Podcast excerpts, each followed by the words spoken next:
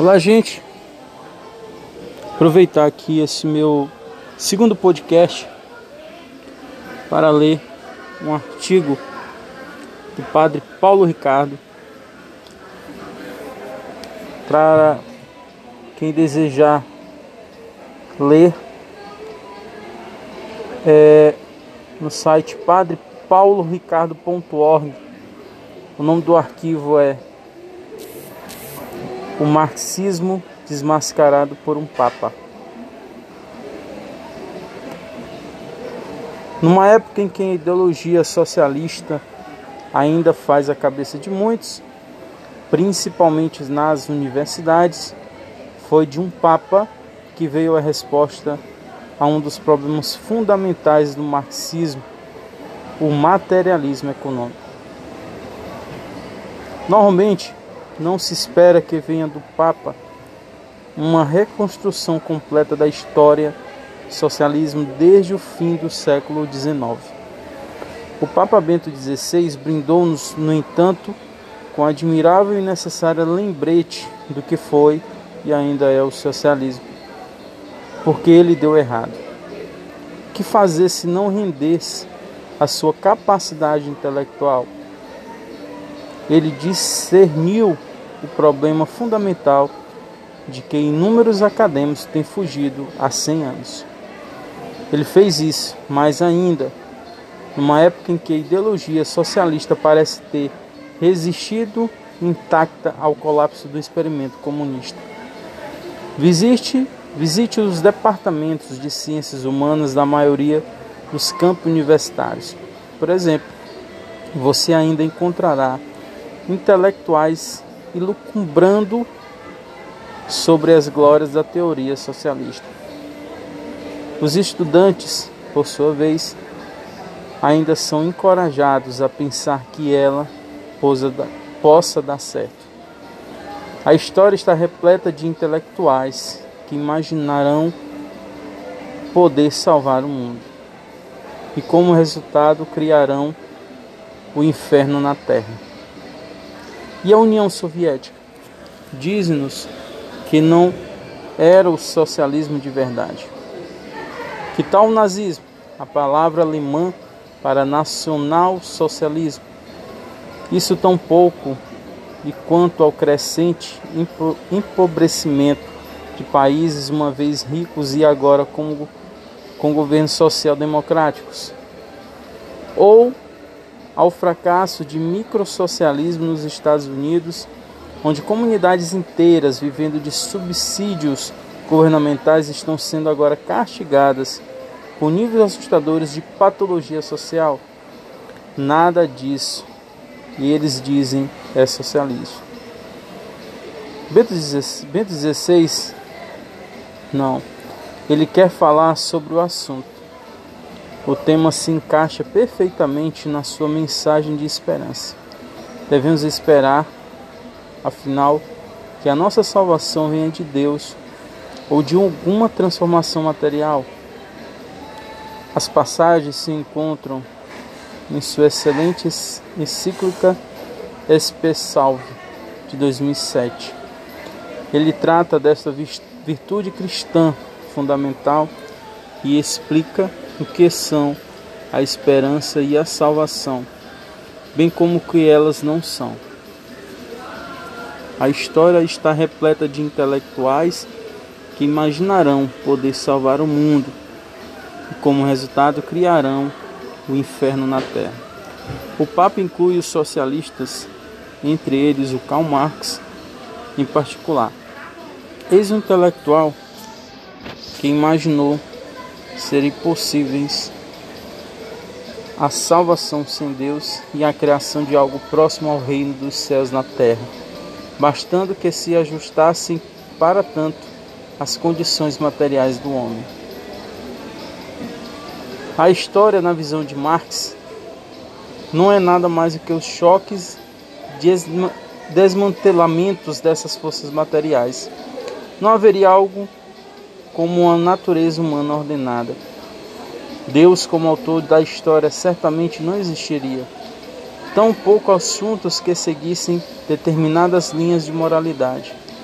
Somos antes puxados de um lado para o outro por grandes forças impessoais.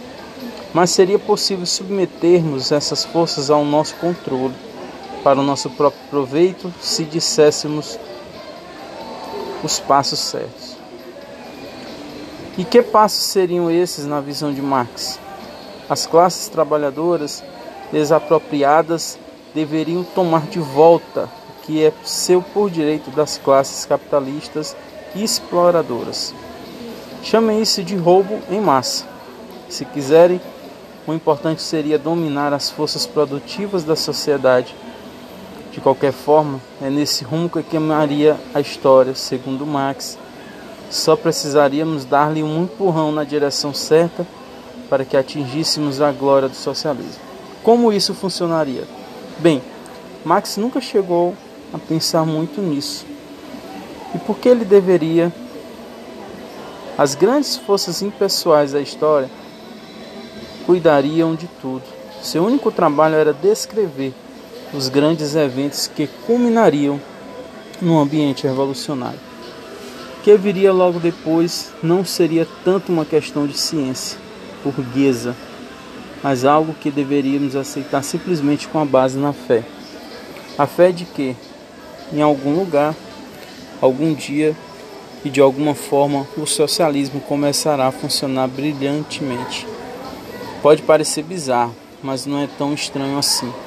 Olhando para o mundo antigo, vemos que muitos dos maiores intelectuais imaginavam que chegaria um momento em que os problemas de economia, como escassez, propriedade, cálculo e dinheiro, todos desapareceriam, dando lugar à utopia.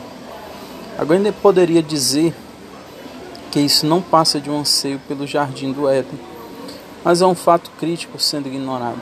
A natureza humana é a mesma agora como sempre foi. Haverá sempre uma necessidade de avançar para além do estado de natureza. O problema econômico é insolúvel. Afirmar simples que um novo mundo irá magicamente surgir traz à tona outras questões cruciais, como, por exemplo, como iríamos nos alimentar, nos vestir e abrigar as pessoas. O Papa Bento XVI sintetiza perfeitamente o problema. Com a vitória da Revolução, porém, tornou-se evidente também o erro fundamental de Marx. Ele indicou com exatidão o modo como realizar derrubamente, mas não nos disse como as coisas deveriam proceder-se depois.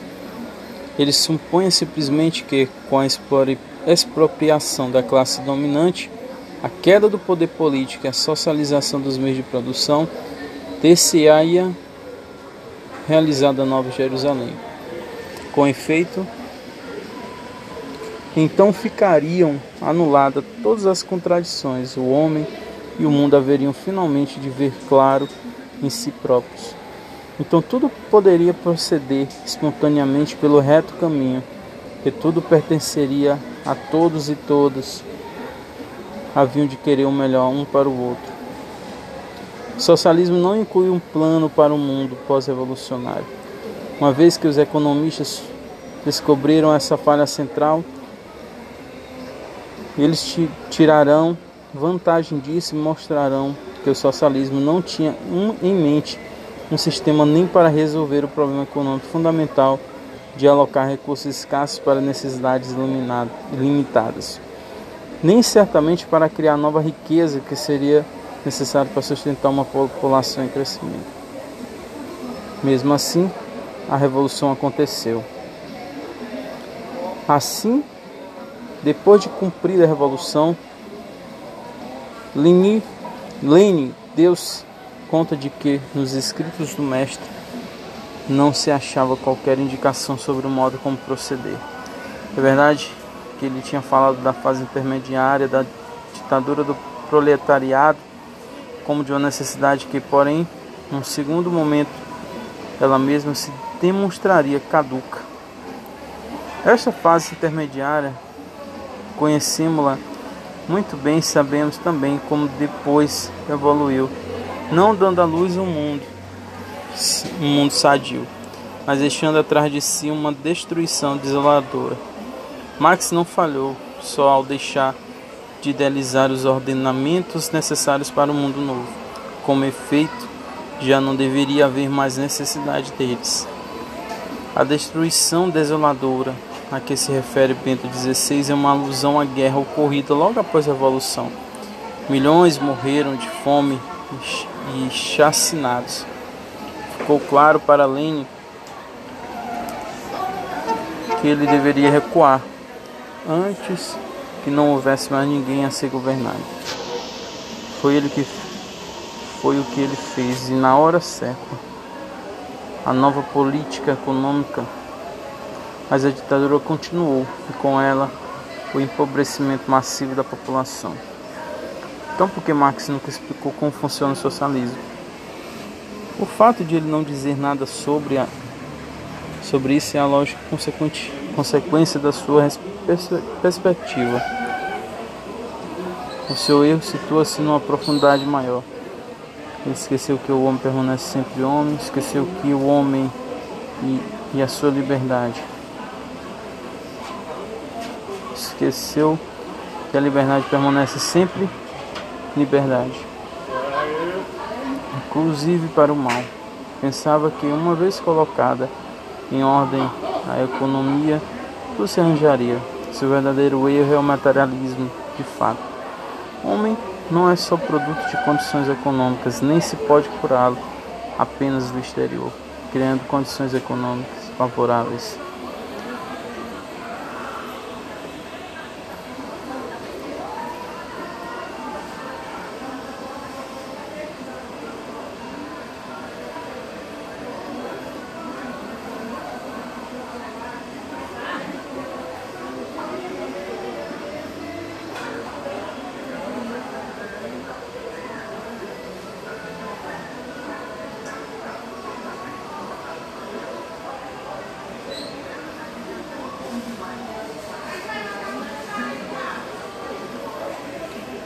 Assim, o Papa colocou os problemas de economia do seu devido lugar. Trata-se de um assunto prático que precisa ser resolvido dentro de uma moralidade e de uma antropologia sadias. O socialismo fracassa por uma razão simples e específica. Ele não possui um sistema que dê preços aos fatores de produção e que torne o cálculo econômico possível. Os preços advêm da troca entre a mesma propriedade privada e aquilo que o socialismo distribui. E mesmo assim, o problema moral com o socialismo é ainda mais profundo. E ele exalta o furto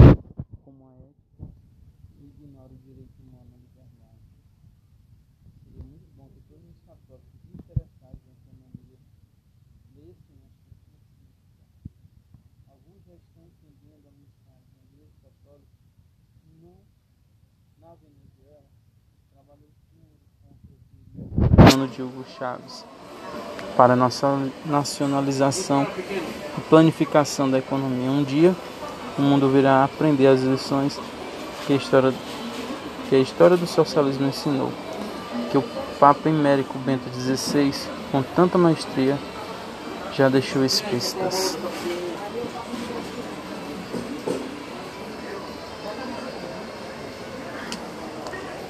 Então é isso, gente. Artigo que li agora há pouco do padre Paulo Ricardo. Esse é meu segundo podcast. Se você gostou, compartilhe com seus amigos. Desculpem aí os engasgos e um pouco da má leitura. Mas esse é o podcast. Valeu.